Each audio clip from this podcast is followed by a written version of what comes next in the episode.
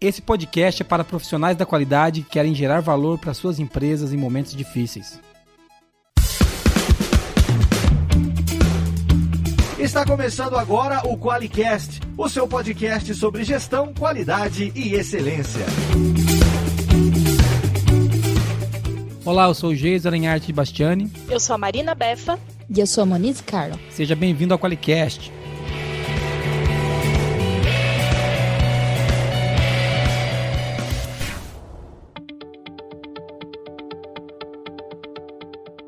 Olá, meninas, tudo bem? Olá, tudo bem? Aê. Cada um na sua casa Novamente. e gravando o Qualicast. gravando o Qualicast. A gente Segundo não para. Qualicast remoto. Segundo o Qualicast remoto.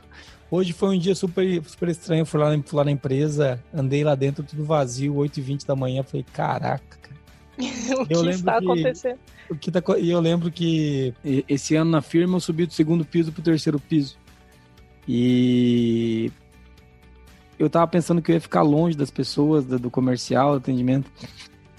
Ficar longe do que, né? Tô É. longe pra caramba, agora tô em casa. Aham. Que coisa, tenho- né? Tem aquele ditado que enquanto a gente faz planos, Deus ri, né? É mais ou menos isso. assim, a gente tava discutindo um monte de coisa e mudou tudo. E esse Qualicast tem a ver com isso, né? Tem a ver com qual o papel da qualidade nesse momento de crise, né? E como lidar com essa mudança que a gente tá tendo abrupta, como disse o Davidson no post dele. Sim. É, E vocês estão animados para gravar? Sim. Sim, sim. Ontem até a gente estava conversando, né, Marina?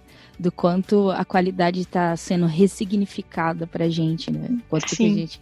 E é bem isso que a gente quer falar nesse Qualicast, do, do poder da qualidade nesse momento. A gente lembrou até que o Deming tem um livro que fala Saia da crise. É, eu tô com ele aqui na minha mesa, que saia da crise. Eu peguei, eu fiz um vídeo hoje, acho que eu vou ter que usar esse livro. saia da crise do Demi. Muito legal. E eu concordo muito com esse negócio de ressignificar a qualidade, viu? Eu acho que a qualidade nunca teve tão é, sentido assim.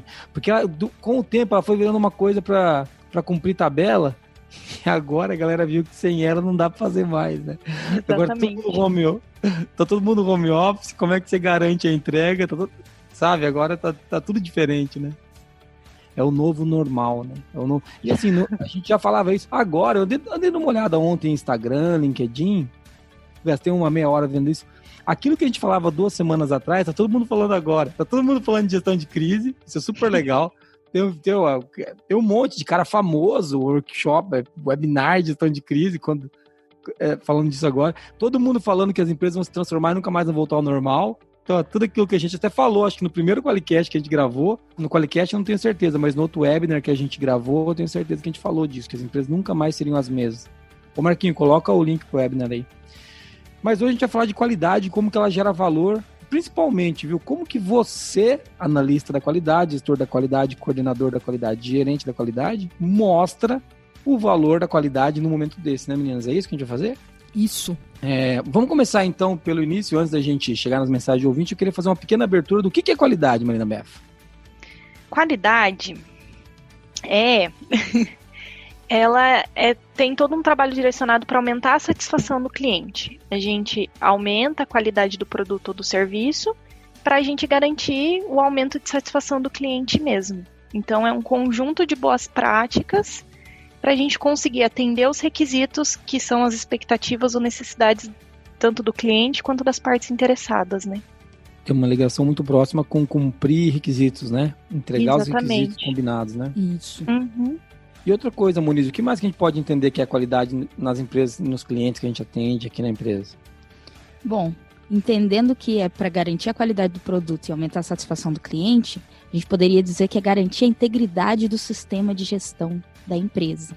Então, a qualidade, na verdade, ela é para garantir que a empresa continue operando como deveria, conforme os requisitos, mesmo em contextos diferentes, que é um dos contextos que a gente está vivendo agora atípico, né? Mas muito legal, tem a ver então com a gente continuar operando como deveria, né? No momento de mudança de contexto, que é o que está acontecendo agora. é a gente conseguir continuar entregando, né?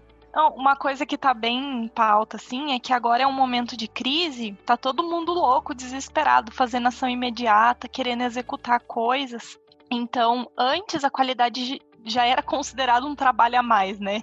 É difícil para o profissional da qualidade, uma das maiores queixas é em relação ao engajamento das pessoas, da alta direção, por as pessoas considerarem essas atividades da qualidade, que são atividades de planejamento, é, de controle, de verificação, de melhoria, coisas a mais, além da execução. Se antes já era difícil, imagina agora em momentos de crise que tá todo mundo correndo igual um bando de louco, executando coisas. Então agora eu acho que as queixas vão é, aumentar, né? Vão duplicar em relação a isso, em relação às pessoas considerarem um trabalho a mais. Mas na verdade o que a gente quer mostrar hoje é que não é um trabalho a mais, né? Eu acho até que é bem legal esse ponto que você trouxe. É, as queixas vão aumentar se o profissional da qualidade, se o gestor, o analista e as pessoas que trabalham com processos continuarem atuando como atuavam. Acho Sim. que o primeiro ponto é entender que tudo mudou, então os processos vão mudar. É, sabe, a coisa mais idiota do mundo, por exemplo, como que você faz análise de não conformidade vai mudar, como que você faz acompanhamento de gestão de risco vai mudar. Então, se o profissional querer continuar cobrando os processos, alinhando as coisas como era antes, não vai funcionar. Acho que essa é a primeira coisa que a gente tem que aceitar. Porque daí, Befa, talvez a gente tenha uma mudança nisso, né? Que se, se ele conseguir levar esse valor que a gente vai mostrar nesse podcast aqui hoje, né? É, Exatamente. continua sendo o trabalho de garantir a qualidade do produto e aumentar a satisfação do cliente. É, é isso aí. O que é legal da gente ver em relação ao papel da qualidade nesse momento é que a gente está vendo uma intensificação de outras áreas falando de, por exemplo, gestão de risco, análise de contexto, que é um negócio que está na ISO desde 2015, que a gente já está trabalhando, assim, oficialmente, né? Saiu na ISO é. 2015 na versão 2015, já mas a gente já já estava conversando sobre isso. E é por isso que eu falo de ressignificação da qualidade, porque, querendo ou não, por mais que o trabalho não esteja perfeito, pô, a análise de risco ainda é, não, é, não tem uma maturidade tão grande assim, né? Começou a analisar há pouco tempo, ainda assim a qualidade é mais preparada para esse momento porque já estava é, discutindo essas, esses assuntos que agora o pessoal começou a discutir na, na crise, né, no meio do, do rolê todo. Uma coisa que eu acho bem legal é que a gente vê pessoas que nunca falaram de continuidade de negócio, de gestão de negócio. O cara só fala, eu, vi, eu vi, eu vi esse cara que só falava de venda, de não sei o quê. De repente ele começa a falar de gestão de mudança, de preparar processo, de. Sim. Porque, porque agora, né? agora. Assim, os famosinhos de Instagram, sabe? Todo mundo acompanha, né? Volte e todo mundo segue alguém aí. Eu não vou citar nomes aqui pra não ficar chato. Mas. E também vejo muita gente, eu também vejo muita gente falando besteira. A gente fala as nossas besteiras de vez em quando aqui, tenta não fazer isso mas pode escapar alguma. Mas eu vejo gente bem menos preparada que a gente, muito mais famoso e bem menos preparado ao mesmo tempo, falando sobre algumas coisas desse tipo. A gente, quando a gente vai falar besteira, a gente traz um especialista, né? Que daí ele, ele salva a gente. Muito bem. E acho que vale lembrar, eu vi que a Moniz botou uma anotação na pauta que é muito legal falar disso, que o, o Demi usou a qualidade para sair da crise e os 14 princípios foram utilizados no pós-guerra, né? Era um outro momento de terra arrasada, né, Moniz? Sim. A, a, qualidade, ela, ela salvou o Japão, ela depois ajudou a salvar os Estados Unidos, ela, ela tem um, uma verdade muito forte, assim, não é um negócio que, ah, não, vocês estão querendo usar qualidade na crise agora com uma ideia de vocês. Não, nem é nossa a ideia, a ideia é do Demi. É do Demi. o livro que ele traz os 14 princípios chama Saia da Crise, né? É. Então... Pois é, não é a primeira Eu... vez que a qualidade salva. Eu acho que já funcionou uma vez, que a gente deveria ouvir a qualidade. Sim. Muito bom. Vamos mensagem de ouvinte? Vamos lá. Fala galera do Polycast. É, sou um ouvinte de vocês há algum tempo, então eu tenho propriedade para parabenizá-los aí pelo brilhante conteúdo. É, tava aqui, tô em viagem, tava aqui, comecei a escutar agora o Polycast 47, que trata da, da pandemia do coronavírus e logo já me, me acionou um gatilho aqui para disparar esse áudio para vocês. É, até essa semana sou estudante de especialização de engenharia de produção pela Unesp e fiz algumas provocações aos professores justamente a respeito é, do tema atual da pandemia e fazendo a conexão com a qualidade da informação. É, só para complementar, trabalhei algum tempo é, em uma indústria que produzia produtos sob projeto e então eu sei da necessidade da qualidade da informação, sei quanto ela é relevante principalmente para quem trabalha com projetos especificamente. E sempre tentei aprimorar o sistema, buscando artigos e literaturas que tratavam especificamente da qualidade da informação, mas pouco encontrei. Então, aproveitando aí, é, vocês estão tratando é, do, da, da epidemia em si, também acredito que vocês vão comentar a respeito da mídia em massa. Até essa foi uma das provocações que eu fiz a alguns professores. Eu acho que quem elaborou todo esse conceito, quem formatou as plataformas de mídia e comunicação em massa, talvez foi um pouco negligente quanto à qualidade da informação, né? Hoje a gente está aí diante das fake news, informações desconexas ou sem embasamento, e isso acaba prejudicando muito. Então eu queria deixar aí talvez um, uma isca para vocês comentarem a respeito um pouquinho mais sobre a, a qualidade da informação, até sugerindo algum, algum caminho aí para eu conseguir achar em alguma literatura ou artigo ou algum outro curador da informação aí algo que consiga suprir essa minha necessidade, esse meu interesse em saber um pouquinho mais é, como se trata a qualidade da informação. Beleza? Um abraço de novo, parabéns para vocês, brilhante trabalho e continue, pessoal. A gente precisa de pessoas que tratam é, aquilo que é relevante de maneira profissional. Ó, oh, ah, muito bom, muito obrigado, é aí, Ribamar. Ribamar. Uma coisa que o Ribamar trouxe foi sobre a qualidade da informação, né? Moniz, esse é um momento de muita, muita, muita fake news, né, cara? Muito. É, até a, a, Marina trouxe aí que é, a gente até aproveitou o dia da mentira para disseminar essa ideia de não compartilhar fake news, porque ela é uma desinformação que causa muito mais confusão e, e assim acaba atrapalhando a gente a ter foco, serenidade e trabalhar mesmo permanecer em movimento nesse tempo, sabe? Até a esperança e... das pessoas. É Isso. É... E eu tenho uma dica para você, porque ninguém compartilha fake news sabendo que é uma fake news, né? Sim. A minha dica é não compartilhe correntes. Não compartilhe correntes.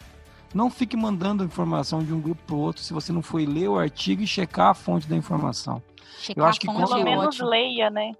Pelo menos leia e cheque a fonte. Tem uns, uns jornais que você nunca viu, jornal, sei lá, da, do interior de, de Quixeramobim. Entendeu? Daí você não sabe. Então, essa história de checar a informação que o Ribamar trouxe é um negócio muito sério. E como a, agora, com o WhatsApp, com a comunicação tão fácil, como as notícias se espalham rápido, né? Ontem a gente teve um, um, um caso que até eu e a Moniz estávamos comentando aqui, que chegou em Cornélio Procópio o coronavírus. O, o, prefeito oficializou o primeiro caso. E aí, assim, 20 minutos depois, já tava, eu já tinha recebido da minha mãe lá de sertaneja a foto da pessoa que tava, que foi, foi infectada, sabe? Sabe, então, assim, e, tipo, é... é o tipo de coisa que não gera valor nenhum também, né, Befa? Vamos não chegar contribui. Sim, pra que, pra que divulgar a pessoa, né? Pra que expor a pessoa? E até a LGPD tá aí para isso, né? É, estaremos todos presos uma hora dessa que recebemos. Exatamente. Mas como as notícias circulam rápido, né? Então, imagina se com a fake, se com uma notícia verdadeira já circula tão rápido, uma fake news, então, que é sensacionalista, é muito mais rápido a é. disseminação, né? Assim como o corona é viral, né? Gostou dessa? Exatamente. Ai, que... Meu Deus. Meu Deus. Mas, Mas pior ó, que tem que concordar.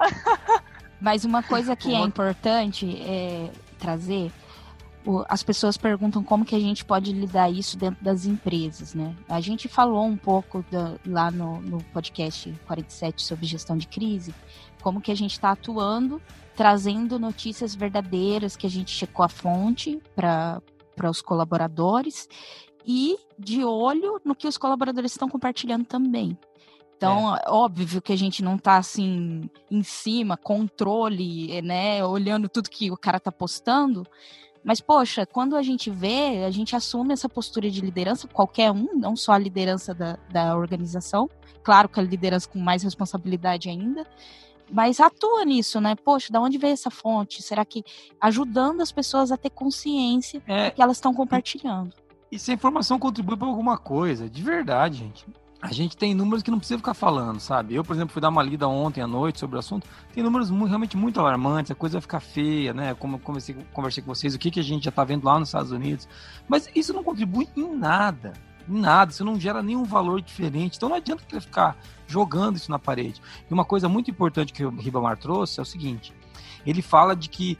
A, e a mídia, ela é assim porque ela é livre. A gente tem que entender isso a responsabilidade está nas pessoas.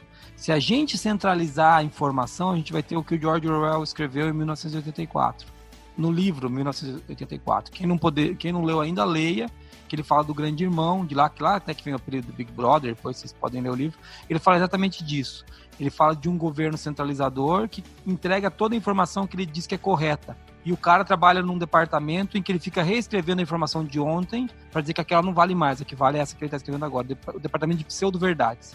Então, assim, a gente tem que tomar muito cuidado que se a gente quiser uma informação correta, correta, correta, centralizada, a gente pode ter só a informação que a gente quer. Então, é por isso que eu gosto muito quando a gente, enquanto indivíduo, tem a liberdade de procurar a informação correta. E é claro que eu acho que os meios de comunicação poderiam contribuir isso. Eu concordo 100% com o Ribamar. Acho que eles não fazem o papel deles muitas vezes. É uma pena. Mas legal. Obrigado, Ribamar, pelo seu áudio. E você ganhou uma coisa espetacular nessa crise. É uma coisa que a gente está mandando agora exclusivamente na crise, mas inclusivamente fora dela. O que, que é, Moniz, que o Ribamar vai ganhar depois da crise? Stickers, fabulosos stickers da qualidade, para lembrar que a qualidade salva. Eu vou fazer um sticker desse. É. a qualidade Ai, salva. ia ser legal. Real. É, não sei se vai dar tempo de fazer para te mandar, Ribamar, mas uh, daí você manda outro áudio que a gente manda para você, tá bom? mas vamos lá, para você receber stickers também, eu não sei quando, porque a gente deu uma pausa aqui nos envios até para não disseminar aí a, a, o coronavírus e tudo mais. Mande áudio pra gente em 43 998 220077, dizendo se você gostou do conteúdo, se, se tá fraco, se ajudou no trabalho, se não ajudou. A, interage aí com a gente que a gente tá isolado e precisamos do seu carinho. Em áudio. Estamos carentes. Tá Mandem áudio, que a tá carente. É, elogie minhas piadas pra ela ficar brava também, por favor. Verdade. Elogia meu senso de humor, cara. Eu sou o novo Chico Anísio. Falem isso pra ficar que droga. É, eu sou, eu sou o novo Chico Anísio só se for pela parte do salário, ó. Isso aí é verdade. Agora, o resto eu não sei. E dos cabelos brancos, Jason. Ai, pra que falar isso? vamos pro assunto, vamos pra pauta. Vai, Marquinho, fala pra nós, quem é que banca esse Qualicast paga a fortuna pra gente ficar em casa? O Qualicast, uma iniciativa do grupo ForLogic, patrocinado pelo Qualiex, o software para quem quer implantar um sistema inteligente de gestão da qualidade. Para mais informações, acesse qualiex.com.br.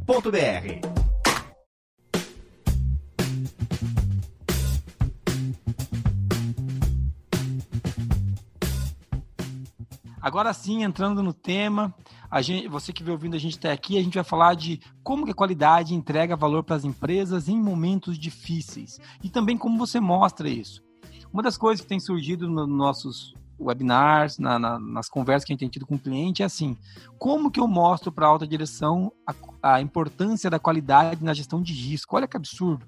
Olha, olha que absurdo, mas é, são perguntas que chegam, entendeu? E eu acho que a, a, resposta que eu dei foi até dura. Eu falei, muito provavelmente ele não vê você como um ente que gera valor para a companhia. Senão ele tinha te chamado para fazer gestão de risco com eles. Né? A diretoria, o cara estava bravo porque a diretoria não chamou a qualidade para discussão, para o debate de riscos. Então, você não deve estar gerando valor. Então a gente tem que entender por quê. É um pouquinho disso que a gente vai falar hoje. É isso, meninos? Eu estou muito fora da pauta, porque vocês que fizeram a pauta. é isso. A gente vai passar por algumas atividades aqui da qualidade, algumas responsabilidades que acabam, a qualidade acaba puxando, né, dentro da organização e que nesse momento são cruciais para fazer com que a empresa é, sobreviva à crise e principalmente saia da crise. Né? Isso aí. E vamos começar com a primeira ali, né? Que essa é uma, essa é uma responsabilidade que tem a ver com qualidade. A ISO 9001-2015 trouxe isso, a 9004 já fala disso, a de continuidade de negócio traz isso no âmago, né, Marina Beff? É. é que é a gestão estratégica. É, até a cara... falou, né, que são atividades que a qualidade puxam. Essa, eu até olhei aqui e falei, essa deveria puxar, né? Deveria. Mas em muitas empresas ainda é em separado, que é a estratégia da empresa. É, e a pessoa pergunta, mas por que? Como que jeito? Então vamos lá, gestão estratégica. Como que a qualidade puxa isso? Você já tentou fazer as perguntas certas para o diretor? É fazendo as perguntas certas. Se chegar para ele e querer, querer dar uma aula, ele não vai te ouvir. Agora, tenta fazer as perguntas certas para ele. É, por exemplo, agora nós estamos numa fase do que, Marina? O que, que nós estamos fazendo agora? O que, que mudou? todo o contexto da empresa está mudando, né? Todo fator interno, fator externo. Tem muita necessidade de cliente, de parte interessada que está mudando. Porque. Do colaborador, ele... né? Exatamente, porque eles estão vivendo em um novo contexto também. Então tem toda a parte de contexto da empresa está mudando. Você então, lembra pergunta... da SWOT que você fez lá no começo do ano? É, ou para a recertificação? É, é isso aí. Primeiro, ela foi bem feita? o primeiro ponto, né? É. Segundo, mesmo que ela foi bem feita, você vai ter que fazer outra, tá? Ela não serve mais. Você não tá serve usando mais. ela? Você tá usando ela? Então para. É a primeira coisa que então, eu Não, você tava usando, beleza. Ainda tá, tá, tá ciente das coisas que estavam lá, né? Mas agora tem que fazer uma nova reavaliação. Isso Essa semana até escrevi um post falando, né? que a gente começou a fazer o, o levantamento de riscos né, quando a gente montou a delegação anticrise. E a primeira, uma das primeiras coisas que apareceu foi a recessão financeira do mercado. Eu falei, daí caiu a ficha, eu falei, meu Deus, na sorte que a gente fez lá no divertimento estratégico, o mercado financeiro estava otimista. Eu ainda perguntei para Rê, que é que é o nosso financeiro lá, eu falei, Rê, mas não tem risco? Ela, não, o mercado tá otimista, não sei o quê. E agora, assim, mudou completamente, sabe? Daí caiu a ficha para mim, eu falei, nossa, gente. Mudou todo coisa, o contexto, né? né? Mudou Sim. o contexto inteiro. Então, a, uma, uma dica que eu tenho, e eu vou falar várias vezes a mesma coisa para vocês, que é faça sempre as boas perguntas. Você tem que chegar e fazer as perguntas corretas, né? Né, Beth? Porque não adianta nada querer sentar com a diretoria e querer dar aula para os caras, eles querem saber, eles querem que você faça a pergunta certa, que você tenha boas sugestões de, de como atuar né? Porque também se só pergunta pro cara virar as costas e andando, não vai resolver muita coisa. Então traga é, tipo, opções. Taca na cara dele e não ajuda a resolver, né? É, não adianta nada. Traga opções. Ele Tem vai sair te xingando, só isso. Tem perguntas do tipo assim, como que a gente vai acompanhar as entregas para o cliente agora no remoto? É, qual a sistemática que a gente vai adotar para garantir que as pessoas elas estão elas estão tendo ergonomia em casa, porque daqui a pouco a gente vai ter afastamento sabe, são perguntas bem. Ah, essa é a responsabilidade dele. Não, beleza, que daí a nossa curva de afastamento vai subir. O cara vai ficar afastado em casa, já pensou? O cara não tá nem. O cara tá em casa e não vai estar tá trabalhando. Então, perguntas do tipo assim: qual que, é, qual que é o impacto que o nosso cliente está sofrendo? Qual dos nossos clientes vai sofrer mais impacto? o diretor não vai saber se fala assim: olha, pelo que eu li, esse setor aqui, que representa 40% dos nossos clientes, esse setor aqui é o mais impactado pela crise. Então, acho que esses caras não vão pagar. Então, assim, então a gente começar. Qual a gente... é a ajuda que o cliente está precisando nesse exato, momento? Né? Exato. O que, que a gente pode fazer que contribui com ele para que ele continue como cliente? Então, são perguntas que, que você tem que levar, porque às vezes não foi pensado ainda, né? É, então, essa é uma a informação também que contribui com isso, né? Que daí a gente volta isso. lá para o princípio que é, é decisões, tom, tomada de decisão com base em fatos e evidências. Eu estou falando aqui da SWOT e, e bem para lembrar que, não, na verdade, não é a SWOT, eu estou usando um exemplo porque eu sei que é uma das ferramentas que foram muito utilizadas, mas é a análise de contexto, né? Que é o requisito Isso. 4 da ISO 9001. Não era para atender a norma. Eu não. não sei se, se você já entendeu, você não era para atender a norma, você vai usar isso agora, entendeu? E, e aí a, análise do contexto, por isso que, por exemplo, a, a Marina trouxe um, um, um, contexto de mercado, né? Recessão de mercado, no, no caso, que lá a probabilidade era baixa, né? O impacto sempre é alto, né? O mercado resíduo, o impacto é sempre alto. Mas a probabilidade era muito baixa. Então, você fez uma análise boa naquela época, talvez ainda salvem algumas informações que você já tinha lá. E para é, alta direção, você chegar e falar assim: ó, olha, di direção, já tem essas informações aqui que a gente tinha levantado antes e que a gente precisa analisar porque mudou. Para o diretor, ele vai ver isso como valor, né? Tipo, putz, é, eu já tinha esse trabalho aqui que eu não dava muita atenção, se eu tivesse dado mais atenção, talvez agora eu teria mapeado muito mais coisas, né? Eu teria um, uma amplitude maior da minha visão. Às vezes você pode olhar para as ferramentas que você tem e, e, ajudar. Óbvio, vai ter que revisar, muita coisa não vai valer, mas tem muita coisa que você já fez que talvez seja aproveitada aí. Sim. E como manter histórico agora é tão importante, né? Porque gera um aprendizado. Você vai conseguir entender em qual momento você teve que trocar os planos. Digamos assim, ah, foi no momento da crise, beleza, mas tá, como isso afetou a sua empresa? Ah, lá no começo do ano você tinha um cenário, agora a gente está vendo que tem outro cenário, então te ajuda a tomar decisões mesmo, que é o princípio que a Muniz trouxe. Tomada de decisão baseada em fato em dado você vai ter fato e dado dentro do cenário da sua empresa e não o que as notícias estão trazendo, né, nem o que outras empresas estão analisando. Dentro da sua empresa você vai ter é, fato para conseguir tomar decisão. Isso é muito legal. Uma outra coisa, já que você abordou isso, mas acho que a gente pode ir para o próximo ponto, para a gente não se alongar demais, mas a gente falou, começou falando de nada de contexto. E uma outra coisa que a gente vai. Eu vou, usar, eu vou até usar invertido o jeito que está na pauta aqui. Uma coisa que você tem que fazer é a gestão de mudanças. E a pessoa fala, não, mas eu não sei fazer gestão de mudanças. A gente faz gestão de mudança como? Com plano de ação, processos e projetos, né, Marina? Acho que você tem que fazer basicamente isso. Sim, porque o que, que é a gestão de mudança? É você pegar o que você fazia e fazer de uma forma diferente é, considerando a integridade do sistema, que a Monize disse lá, na, lá em cima, né? Considerando que a gente continue atendendo o cliente, continue atendendo os requisitos do cliente. Então você pega as atividades que você fazia através de processo, de projeto, de plano de ação e muda essas atividades. E como você muda? Começa um projeto, um plano de ação ou atualiza o processo para você poder mudar a forma que você fazia, sempre fazendo análise se você vai continuar entregando ou não. E essa é uma outra atividade lá que eu acho que também já é o próximo tópico quando a gente fala de riscos. É, por exemplo, se no seu processo você já tinha analisado alguns riscos, tipo a insatisfação do cliente, o não cumprimento do processo, todos esses riscos ainda valem né? Sim. Agora a gente está pensando em outras formas, né? Tipo, porque a gente mudou o trabalho, então o como mudou, tem muitas empresas que estão trabalhando home office, mas ainda existe essa preocupação do cliente estar satisfeito, do, do cumprimento do processo, da entrega melhor, né? Da, da entrega ser conforme os requisitos. Os riscos não mudaram. A gente só tem que ver como que a gente vai mitigar eles, porque o plano de ação para mitigar mudou. Isso com Mudou. certeza mudou. E, e, alguns riscos novos apareceram, né? Antes com certeza. um risco gigantesco, por exemplo, das pessoas, de tirar as pessoas de dentro do ambiente de trabalho. Esse é um exemplo de um risco, né? A gente não tinha isso. Essa semana que passou, a Forlodge foi a primeira vez 100% das 93 pessoas trabalhando em casa. Sim. Né? Foi, foi um, um movimento que a gente não tinha. E é claro que tem uma pancada de riscos com isso acontecer. Tem risco de segurança da informação que a gente está tratando, tem risco de processo. A gente está tendo que mudar o jeito de fazer. Então, a Moniz está certa, os riscos eles continuam valendo, aqueles que estavam lá, e surgiram novos. Né? Sim, surgiram. e os riscos que foram mapeados, eles aumentaram a probabilidade agora. A chance de acontecer está muito maior. Né? Então, novamente, a força do histórico, né?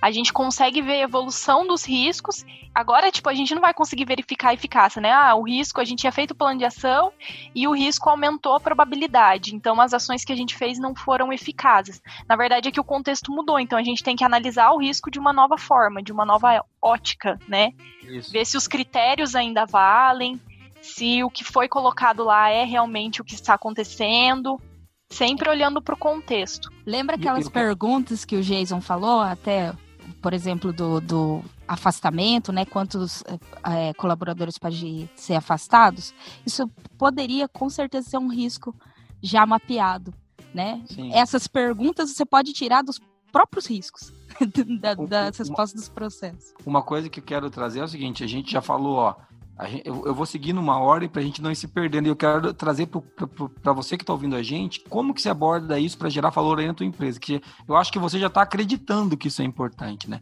Mas como que você mostra aí que isso é importante para o seu diretor, para o CEO, para a empresa como um todo? Sobre o contexto, acho que ficou bem claro, a gente expandiu, falou bastante. Sobre a gestão de mudança, no item 6.3 da ISO, ele fala o seguinte, ó. Sobre a gestão de mudança, ele tem quatro letrinhas ali. A. Qual que é o propósito das mudanças? E as potenciais consequências. Acho que isso está claro para todo mundo. A letra B é, integri... é que a Marina, a Marina já falou disso. A integridade do sistema de gestão. E quando a gente fala disso, gente, não é a quantidade de procedimento cumprido. É a empresa continuar entregando com qualidade. Então a gestão de mudança tem que se preocupar com essa integridade do sistema de gestão. O item C tem a ver com a disponibilidade de recursos Lembrando que a ISO identifica pessoas como recursos também, então essas pessoas estão disponíveis para trabalhar, elas conseguem fazer o trabalho de onde estão, ou não, ela precisa, sei lá, operar uma máquina e ela não consegue, então... É, pessoas, infraestrutura, estrutura, ambiente de trabalho, conhecimento é um recurso também. Exatamente, Beth. Por fim, a alocação ou, ou, ou, realocação das, de responsabilidades e autoridades. Quando você define, por exemplo, um comitê de gestão de crise, você muda o locus de controle da empresa para o comitê de gestão de crise. Entendeu? Então, assim, ele decide muita coisa pela empresa que não é consensada, que não é discutida mais. Quando você fala de gestão de mudança, a gente está falando disso, isso está ligado diretamente em risco, porque cada mudança vai ser um risco novo.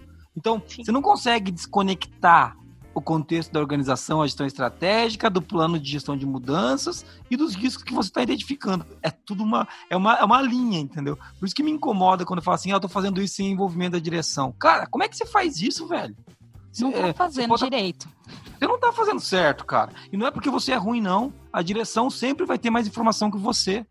Isso é um fato. Tá? Então, é, a direção está envolvida em muito mais coisas do que a qualidade, né? Exatamente, ela tem que e fazer a, a direção de... tem a visão estratégica porque, querendo ou não, eles que decidem onde a, a estratégia quer ir, onde a empresa vai. Então é eles que direção, decidem Direção, né? É quem dirige. Exatamente. Dá a direção, é por isso. Ó, ressignificando a palavra autodireção também. É isso aí. E daí do risco, eu já queria até engatar outro, que agora os riscos eles vão começar a incidir com muito mais velocidade ou muito mais vezes. E a incidência do risco a gente pode considerar como uma não conformidade. Né? Então, se essas não conformidades elas forem identificadas, se as incidências dos riscos forem identificadas e forem tratadas na causa raiz, a gente pode eliminar muito desperdício, que até é uma coisa que está muito em pauta nesse momento, é a recessão econômica do mercado, e desperdício você sai desperdiçando recurso igual um doidinho por causa de algumas coisas que poderiam ser controladas.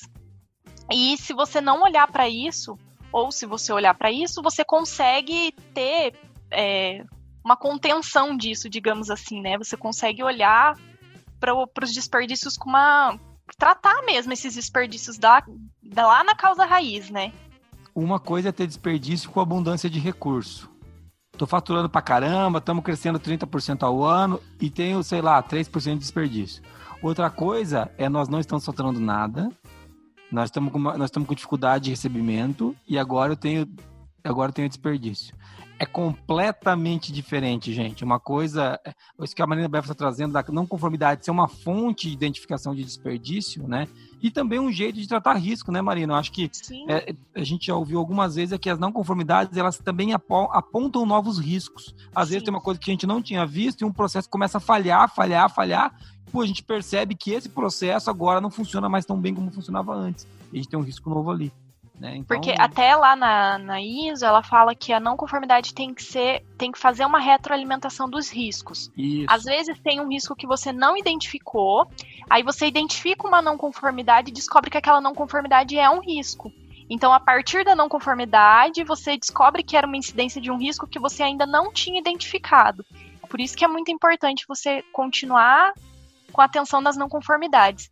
E sobre os desperdícios, até quero trazer outra teoria que é sobre o Lean, que ele fala dos oito desperdícios lá. Pode ser de defeito, de superprodução, de espera, de conhecimento subutilizado, desperdício com transporte, de estoque parado, de movimentação indevida, de processos que não agregam valor. É muito importante a gente analisar todos esses desperdícios agora, porque imagina, você manda lá uma carga para o cliente, o cliente não está é, preparado para receber essa carga agora no momento da crise. Tem que voltar toda essa carga, então é um desperdício que você tem. Então a gente tem que reavaliar os nossos processos para ver se eles estão, é, se eles fazem sentido ainda serem executados é. da forma como eram, né? E, e, e, quando você fala desses oito desperdícios aí, por exemplo, a gente pode falar, claro que defeito todo mundo sabe, é, é latente, mas espera. Às vezes o cara, agora tá todo mundo em casa, antes você virar pro cara do lado e falar um negócio, agora você perde mais tempo. Isso é, isso é uma coisa. Você tem tecnologia para evitar a espera, conhecimento subutilizado. Tem alguém que é muito bom com tecnologia para fazer esse tipo de coisa, para utilizar ferramentas remotas, e você está conseguindo botar isso em prática. Estou dando exemplos, tá, gente? Mas pode, na sua operação vai, você vai encontrar outros. mas espera, conhecimento subutilizado e processos que não agregam valor são desperdícios muito escondidos. São desperdícios que a gente não. É, é mais difícil de ver do que o defeito. Você tem que tá? estar muito atento, né? Pra, pra é, tem ver. que estar atento, você tem que fazer um trabalho para identificar. Ele não é tão latente quanto o refugo, entendeu? Um produto que o cliente devolveu, ele é menos latente. Então, é uma atenção E até, por exemplo, a super, superprodução. Aí, se você analisar a demanda, você vai saber o quanto tem que produzir ou não, né? O estoque parado, você vai ver o estoque lá parado, então é mais fácil de identificar. Isso, Agora, é esses outros realmente tem que ter uma análise mais profunda. E para falar de análise, tem uma. Só que antes da gente passar para o próximo tópico, eu quero falar de não conformidade ainda. Esse é um tema que todo diretor não quer ouvir. Sim. a partir do momento que você chega para ele e fala assim: Ó, oh, você viu, eu acabei de identificar um risco novo que você não tinha visto. E o cara fala: Como é que você sabe disso? Fala: Não, porque esse, olha aqui a quantidade de não conformidade, isso aqui, olha a quantidade de custo que isso gerou para nós. Aí o cara começa, aí o cara começa a achar você muito legal, porque está levando informação que ele não tinha para ele fazer o trabalho dele. Entendeu? Então, assim, é, eu, enquanto diretor, eu adoro quando vê uma informação de não conformidade que me mostra o que a gente perdeu, ou que a gente está errando, ou o inconveniente que a gente está causando no cliente. Aí eu fico feliz, putz, agora eu tenho mais subsídio para trabalhar. Tá? Então, é só para falar de novo, né? Toda vez que a gente falar de algum tópico, eu tenho certeza que você aí da qualidade já acha importante, eu vou falar como que você mostra para o diretor que esse negócio tem que ser importante. E para falar de não conformidade, Marina Beff, para falar de processo, de risco, o que, que a gente usa para saber se as coisas estão dando certo ou não dentro de uma empresa? É que a gente estava falando de análise e a gente pode falar de indicador. Porque o Olha indicador. Olha, ele ajuda a gente a monitorar e controlar os resultados dos processos, dos serviços, da nossa linha de produção, se o produto está saindo conforme o esperado. Então, é o indicador que mostra pra gente ali a variabilidade do nosso processo. Então, também, nossa, um negócio super novo, né, da qualidade que ajuda tanta gente nesse momento. Falando de indicador ainda, e você, por exemplo, que está trabalhando agora na gestão da crise, na qualidade, você montou um comitê de crise, você sabia que o comitê de crise, tanto quanto como projeto, como se ele for um processo, ele tem que ter indicador? Você tem que saber. É, a gente que está definindo alguns, eu tenho alguns desenhados já, que a gente deve começar a coletar a partir da semana que vem. A gente tem que ter indicador. Porque senão é, que na verdade a gente vai começar a analisar a partir da semana que vem coletado, eles já estão. E é claro que pode ser um indicador que você já tem até pronto, né? Por exemplo, vou dar um exemplo inadimplência, pô, esse é um indicador agora que faz parte do processo de gestão de crise. Sim. A inadimplência Sim. subiu, não subiu. Você vai olhar É um indicador, indicador que ganhou força, né? Ganhou força. Era um indicador que às vezes era um indicador tático do financeiro, ou até estratégico, dependendo da empresa, mas é que agora tem uma outra visão. Então, o percentual de incidência de risco, quanto, quantos riscos estão incidindo na empresa, também era uma coisa, pode ser que era tático da qualidade, agora ganhou uma super força porque é. tem o, o, a troca de cenário está mexendo muito na empresa, né? É isso aí. Sim, o faturamento assim, você vai ter que analisar também agora muito, né? Porque tem um impacto isso. muito grande com a recessão desse, do mercado. E, e, quando você chegar para o teu diretor de novo, fazendo aquela minha dinâmica, e você falar assim, ó, a gente tem que cuidar desse novo indicador aqui, e ele vai falar, por que, que tem que cuidar desse? Vai falar, porque esse indicador aqui, a gente está vendo aqui em tal lugar que se ele ficar desse um valor para baixo, que a gente vai quebrar. Aí ele vai ficar, ele vai começar a te ouvir. Porque se esse indicador baixar aqui, a gente vai ter o dobro de cancelamento de, de pedido do cliente do que a gente tinha antes. Aí ele vai te ouvir. Agora, se você chegar a falar, por que não? Porque eu acho legal ter esse indicador aqui, dele não vai. Você tem que chegar com o indicador e os motivos para esse indicador, qual o risco esse indicador ajuda a monitorar, se tem relação com a gestão de crise ou não, se tem a ver com a crise econômica ou não. Você tem que chegar com informação e indicadores lá, daí a coisa vai dar certo. E bem importante a gente estar atento aos indicadores de processo e, inclusive, atualizar as metas, gente. Porque Isso o cenário Talvez mudou, os riscos é. mudaram, as metas também mudaram. Legal então... falar disso, Moniz, porque as metas elas foram definidas num, num contexto. Num contexto, num planejamento que você fez lá. E agora a gente está em outro contexto que a gente não pode mais querer, por exemplo, Estou usando o exemplo da recessão econômica sempre, né? Mas a meta de faturamento, por exemplo, você tem que reavaliar ela. Não adianta você Sim. querer ficar sofrendo com a meta que você definiu no começo do ano, uma meta super linda, maravilhosa, porque não vai bater agora. O contexto é outro. Por exemplo, para uma empresa, o principal número antes era o faturamento. Até a crise era o faturamento. Agora pode ser o caixa. Porque eu, eu falo isso mais de uma vez: empresas não quebram por endividamento, elas quebram por falta de caixa. A empresa tem que ter caixa para girar, para aguentar esses três meses. Se a empresa não tiver caixa, ela vai quebrar. Isso é fato. Entendeu? Tem apoio do governo para você captar, tem um monte de coisa para você fazer, mas você talvez tenha que mudar o seu principal olhar. Antes você olhava principalmente, a ForLogic olhava principalmente para um indicador. A partir dessa gestão de crise, a gente tem aquele indicador, a gente continua analisando, mas agora eu, enquanto diretoria, estou olhando para o caixa. Eu tenho reuniões semanais com a parte financeira, falar como é que está o nosso caixa, o que a gente pode fazer o tempo todo cuidando disso. Porque é isso que vai manter a nossa empresa funcionando. Sabe? Sim. Então, é, é interessante a gente falar disso, que realmente tem que reavaliar as metas. E tem uma coisa aqui que eu queria falar ainda antes da gente avaliar a meta, né? É que os indicadores são responsabilidade de todos, viu? Não é Sim. é de uma pessoa só. A Moniz falou de indicador de processo e todo indicador de processo contribui com o indicador de resultado lá da ponta. Então, indicadores de responsabilidade de todo mundo. Se a gente estava analisando indicador de processo já, agora a gente vai conseguir ver a variabilidade desses indicadores e ver exatamente onde a gente está sendo afetado, né? Muito legal. E dá para a gente fazer um link agora desde lá de cima, quando você viu falando de contexto da, da organização, que você tem que pensar agora toda essa mudança. Às vezes não deu tempo de planejar a mudança, você mudou, mas agora volte e faça o plano disso para entender os impactos da mudança, para olhar onde está acertando, avalie os riscos, veja que não conformidades novas estão aparecendo, use indicadores para medir tudo isso. Cara, como é que você vai me dizer que a qualidade não gera valor para a diretoria? Se teu diretor não entender isso, tem que esfolar ele no chão. Não, não faça isso. A gente é contra a Mas, Coitado. Pô, cara tentando preservar o emprego. Isso é... Eu vou brigar com o diretor, né? Mas, mas é, eu queria trazer, fazer esse, essa, esse link para você entender que não tem como você desconectar indicadores de contexto, tá? A gente falou aqui que o contexto mudou, então as metas mudam. Então, tudo isso que foi dito é, é basicamente uma linha só de ação e você da qualidade está exatamente no meio dela.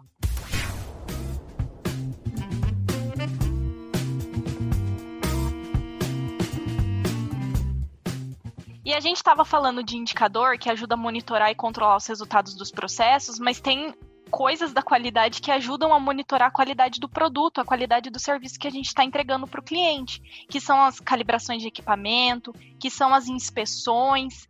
Então, é, ali na mesma linha de indicadores, elas nos ajudam a ver se a gente está conseguindo garantir aquela integridade do sistema que a Monize falou lá na introdução e não só a calibração dos equipamentos, e no já próximo tópico, a avaliação de fornecedores, né? Porque existem muitos produtos que dependem do fornecedor para ele chegar conforme os requisitos no, no cliente. Então, as, esses dois vão estar bem combinados aí para a gente garantir a integridade do sistema de gestão relacionado ao produto. E uma outra coisa que a gente tem, que o Demi abordava muito, é uma relação mutuamente benéfica com o fornecedor. É. Por que, que eu tô falando isso? Isso se você vai ser polêmica teu... agora. Porque se você quebrar o teu fornecedor, a gente que tá tentando pagar todas as coisas, tá tentando não cancelar todos os serviços, tá tentando manter os fornecedores ativos, porque se eu quebrar o meu fornecedor agora na crise, depois da crise, quando eu precisar dele, ele não vai estar mais aqui. Então é, é óbvio que existe um momento de dificuldade para todo mundo mas eu acho que você tem que estabelecer critérios, continuar com. Olha que absurdo que eu estou dizendo. Eu falei agora há pouco ali de cuidar de caixa, agora eu tô falando de continuar pagando o fornecedor. Porque se ninguém mais pagar ninguém, ninguém vai ter caixa. É, é, esse é um ponto que eu quero deixar claro. A gente, aqui na Forlogic, a gente está pagando. Nós somos uma empresa pequena. E a primeira coisa que eu faço é todos os pequenos a gente está pagando integral. Entendeu? É, é porque o cara que já é pequeno, se você dá, dá uma martelada no joelho dele agora, cara, ele não levanta depois, entendeu? Então a gente a gente entende a dor porque a gente é pequeno e a gente está tentando manter isso. A gente está fazendo algumas limitações de impostos, a gente está olhando para outras coisas para manter caixa, mas os fornecedores a gente está tentando manter, negociando alguns prazos, fazendo algumas coisas diferentes, mas mantendo o fornecedor. Porque mantendo você, o pagamento, né? Mantendo o pagamento, cara, porque tem que ter uma relação mutuamente benéfica, entendeu? É, Sabe? Ô, Jason, e se você até não quiser é, justificar pelo Deming, o próprio um dos próprios princípios da qualidade é gestão de relacionamento, que fala é. que a gente tem que manter relacionamento com a nossa cadeia produtiva. Porque imagina, se um fornecedor da nossa cadeia produtiva quebrar, como que a gente vai garantir a entrega lá na ponta para o cliente? Né? Então, é, como isso se torna importante, né? Sim. né? É, tem um dos princípios do Deming que ele fala de ter poucos fornecedores. Na verdade, até no meio do livro ele fala de você tem que ter um bom fornecedor. Entendeu? Um único fornecedor para cada coisa, para você ter qualidade naquilo que você está recebendo. Imagina, se você quebra as pernas desse cara agora, esse, o, teu, o teu único fornecedor, os teus dois bons fornecedores daquela matéria-prima, daquele serviço, eles deixam de existir. Então, e esse é um outro a negócio. BEFA conectou muito bem, que é um dos princípios da qualidade também, não dá para esquecer isso aí. É, e esse é um daqueles, daquelas coisas que a gente estuda, acha bonitinho, acha que não vai usar. E agora. agora igual o contexto da organização. Igual o contexto da organização. É. Porque, cara, é, a gente tem que ter uma visão agora para sair, para lidar com a crise, é claro, gestão de mudança, o que, que a gente vai fazer para sobreviver esse momento, a recessão do mercado, os, os, processos todos mudaram, mas a gente precisa pensar também no, no, voltar, né? Quando a gente sair da crise.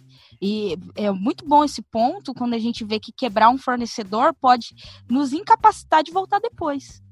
É então, é essa relação de tipo, com o fornecedor, vamos sentar juntos e encontrar uma solução, é muito necessária agora. Não, não dá é para pensar aí. só em si mesmo. Mais do que nunca, né? Mais do que Mais nunca. Porque já era.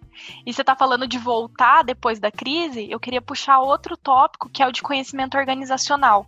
Porque nesse novo modelo de trabalho, tipo, as coisas mudaram. A gente está falando de mudança de contexto. A gente tem que se atentar a coisas simples. Antes as pessoas tinham competência para operar nos processos da forma que os processos eram. E agora a gente tem que garantir treinamento nas mudanças que aconteceram para garantir a integridade do sistema de gestão. Competência, conscientização, conhecimento organizacional. Antes a gente tinha lá um, um cenário, e até ontem a gente estava comentando é, eu e a Moniz, na hora que a gente estava fazendo a pauta, sobre, por exemplo, aqui a gente mudou a ferramenta de comunicação online. E é para toda ferramenta que a gente começa a mexer é um pouco complexa e tem gente que não está sabendo mexer direito. É uma coisa simples, só que a gente tem que garantir que as pessoas consigam mexer na ferramenta para conseguir, para elas conseguirem executar o trabalho delas porque senão a comunicação pode falhar, por exemplo. Imagina se a comunicação falhar, é uma coisa muito importante. Como que a gente trabalha sem a comunicação? Né? Então, coisas simples que a gente tem que garantir que as pessoas tenham conhecimento e tenham a competência para atuar é. nessas coisas. Coisa simples do tipo, a gente tá falando simples, né? tipo, ah, como eu abro uma videochamada? Como que eu consigo falar Sim. com a pessoa hora que eu. Como que eu vejo se ela tá online? Coisas idiotas, tá? Coisas idiotas que você vai ter que treinar a pessoa mesmo. O cara não sabe, meu. Ah, mas isso é muito simples. É simples pra você, né, cara? Tem que entender que tem gente que simplesmente não sabe. Às vezes a empresa não, não tinha um canal de comunicação oficial né? E é. agora vai ter que ter um, né? E aí Sim. a gente precisa habilitar as pessoas para conseguirem usar aquilo. Dando um exemplo aqui do home office, mas isso pode se estender a várias outras atividades, porque o trabalho mudou, né? O, e, a forma de executar o trabalho mudou. E, e, e, nessa linha a gente pode falar já da informação documentada, da Sim. importância de você continuar registrando as coisas que estão acontecendo, de você conseguir ter a informação correta a hora que você precisa, né? Assim, fica a dica do Qualiex para você que não está usando ainda, mas é, a, é você ter você tem um lugar para colocar os riscos, você tem um lugar para colocar os documentos, você tem um lugar para colocar as não conformidades, todo mundo consegue ter acesso. Você tem que ter informação documentada, cara. Senão, é, agora Antes você podia virar pro, lado, pro cara do lado e falar, oh, como é que faz isso? Agora o cara pode não estar tá online. Sim. Ele pode estar tá em outra casa. Você não sabe, entendeu? Então. É, agora, até a documentação do próprio conhecimento organizacional que a gente estava falando é importante. Porque a informação documentada é o documento e o registro. Então a gente está falando tanto de como as pessoas vão executar o trabalho delas e a documentação que gera evidência do que foi feito ou não, para poder gerar aprendizado para conseguir você conseguir tomar decisão baseada em fato e dado, que a gente já falou também. E até puxando o comentário do Ribamar agora, para a gente ter informação verdadeira para conseguir trabalhar, né? Para não aí puxar coisas da memória, não vir coisas fake news pra gente, é, né? É, não tem um, um, procedimento salvo na máquina que eu usava era daquele jeito, agora mudou e eu não tô nem sabendo, porque o processo mudou, porque agora tem que entregar de outro jeito pro cliente, então... E, e nisso o Alex tá ajudando do... muito, né, gente? Era, ah, eu, sim, senhora. Porque é, estando disponível online, qualquer profissional em qualquer lugar do mundo consegue acessar lá e ter a informação atualizada. Mas eu queria puxar esse ponto aqui da informação documentada, que esse também é um trabalho para sair da crise, olhando para o futuro. É, não adianta a gente tomar, apagar incêndio agora, só tomar ações imediatistas e não aprender com isso. A informação documentada, ela ajuda a gente documentar esse aprendizado e nos tornar melhores depois da crise. Então, é, e, é, e, aumentar o conhecimento organizacional depois, né, Muniz? Essencial, tornar é, disponível esse conhecimento e tornar acessível, porque a gente vai ter que tomar decisão baseada nessas evidências depois. Né? Então, se essas evidências não estiverem registradas, evidências verdadeiras, lembrando ali do, do Ribamar, a gente vai ter muita dificuldade depois para acessar isso e continuar né, o trabalho mesmo após a crise. Então, não negligenciem isso. Eu sei que a gente está num momento, é, assim, bem complexo, que a gente está tomando muitas ações imediatas, mas assim como a não conformidade, a gente tem um monte de ação imediata, ainda assim temos que sentar e analisar a causa e aprender com isso. Porque senão a gente, se a gente não aprender com isso, não vai ter valido a pena esse trabalho todo. E falando de evidência, as famosas auditorias. Por Muito que a gente não pode parar Aí. com auditoria neste momento? Não, mas agora é um momento de crise, a gente tem que executar a ação, não dá tempo de fazer auditoria. Mas se a gente não avaliar se as boas práticas estão sendo atendidas com as mudanças que a gente fez no processo, a gente nunca vai saber se o sistema está sendo íntegro, íntegro ou não, se os clientes estão conseguindo receber a qualidade ou não.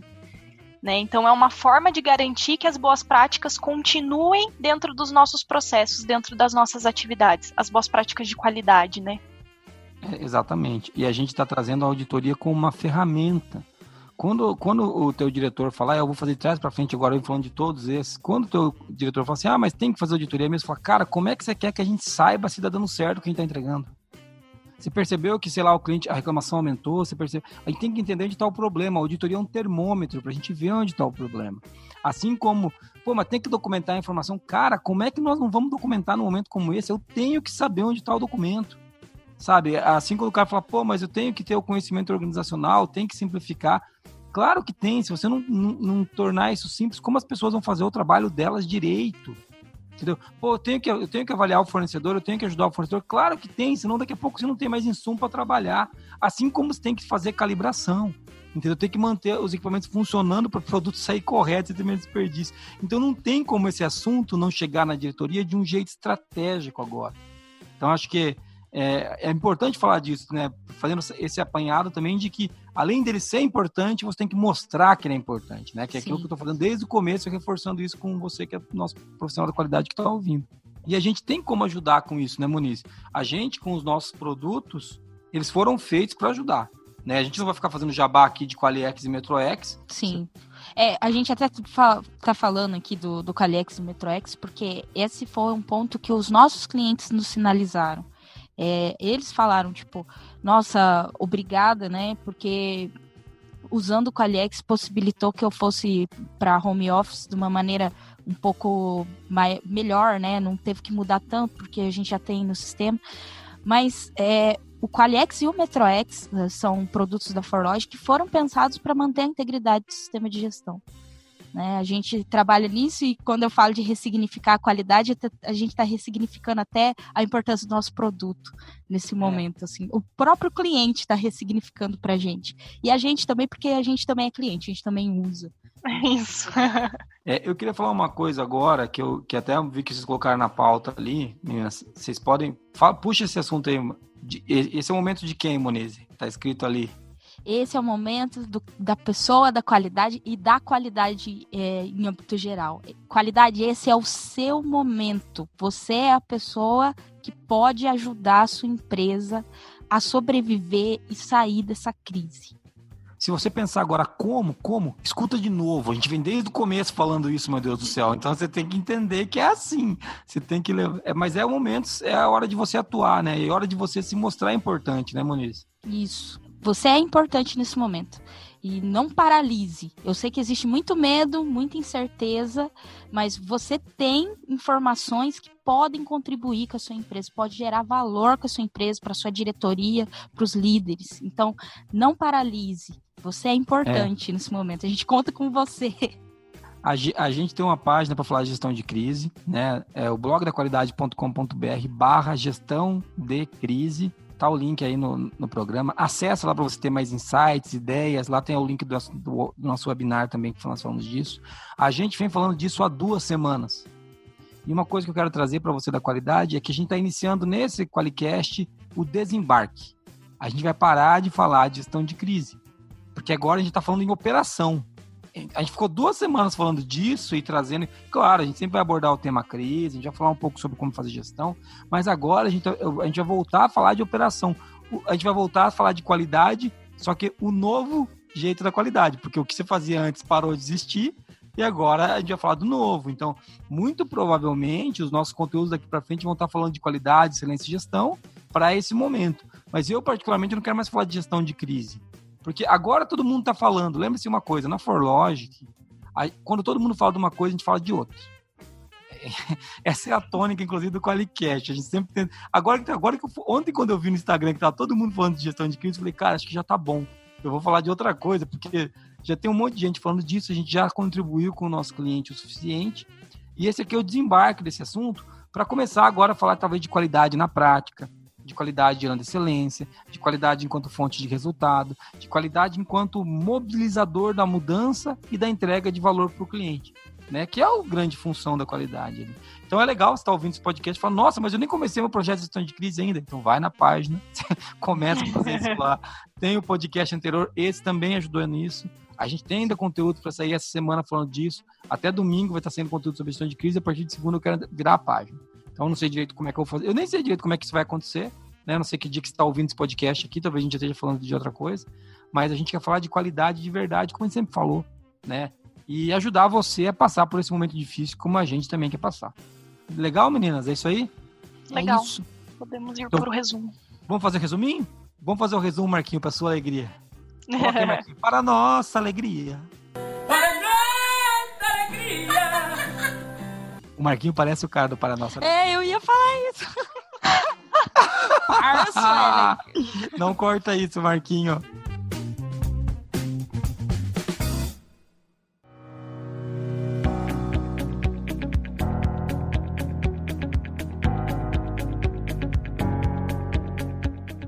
vamos para o resumo. O resumo desse Qualicast está bem fácil. A gente falou o que é qualidade, como a qualidade ajuda a contribuir nesse momento de crise, né? E falamos sobre como as ferramentas da qualidade geram valor nesse momento agora. Então a gente falou de gestão estratégica, de plano de ação, processo, projeto, de gestão de mudança, de riscos, de não conformidade, de indicadores, de inspeção, de calibração de instrumento, de avaliação de fornecedores, de conhecimento organizacional, competência, conscientização, informação documentada, auditoria e falamos do nosso Qualiex e Metroex. Verdade. Enfatiza isso pro time do comercial ficar feliz com a gente uma vez na vida, pelo menos. Beijo, comercial. E deixamos o um recado para o profissional da qualidade que este é o seu momento profissional da qualidade. Este é o momento da qualidade. E, e, é, e é a hora da gente começar a falar, agora, mais do que falar até, a hora de começar a pensar na saída. Né? Sim. No mundo que se constrói a partir daqui e de que nós vamos trabalhar para o futuro. Então, vamos passar por essa crise e vamos começar a pensar lá na frente já. É isso. É, quero agradecer você que veio ouvindo a gente até aqui. Foi muito legal fazer esse podcast para você. Eu adorei esse podcast. Esse é um podcast da qualidade. Por que será, né, Marina, que você gostou? Eu adorei! É muito tendenciosa, né, Moniz? É. É Mas eu particularmente gostei também bastante desse podcast. É, eu acho que, assim, isso foi uma coisa que estava martelando na minha cabeça já há duas semanas. Eu não tava, não sei se eu estava conseguindo expressar isso e é bom colocar a gente conseguir expressar isso para você, que talvez você nem tenha entendido ainda até esse Qualicast a, a importância que você tem na, na empresa. Não é, é só norma, né? Você tem isso. uma função muito importante nesse momento. Coloca o teu gestor que não entende o que é não conformidade para ouvir esse podcast, amarra ele numa cadeira e toca com ele. Não, não faça isso. Mas é. Mas eu sei que você tem vontade, você que está ouvindo, eu sei. É, queria agradecer você por ter vindo até aqui com a gente. É muito legal poder gravar esse podcast para você e saber que você conta com a gente. O número de ouvintes só cresce. Eu fico até espantado com o número, porque a gente não esperava isso comigo. A gente quer, sempre achou que a gente queria fazer uma coisa para bastante gente, mas tá, tá muito legal. É, se você quiser falar pra, com a gente, Muniz, mandar um áudio e ganhar aqueles famosos stickers que vão valer mais do que bitcoins no futuro. Depois é, da crise. Depois da crise. para que, para onde que ele manda o áudio? 43 998220077. É isso aí, Marina Befa. Se a pessoa quiser mandar um e-mail para a gente, ela manda para onde? Ela manda para contato@qualicast.com.br. Isso aí, na, na descrição desse programa, do podcast, você tem os nossos contatos, LinkedIn, e-mail, tem tudo lá. Se você quiser entrar no site do Qualicast, é qualicast.com.br. Muito obrigado por ter ouvido a gente até aqui. Mande suas opiniões e a gente se vê ou se ouve. Um abraço. Até mais. Até mais. Tchau.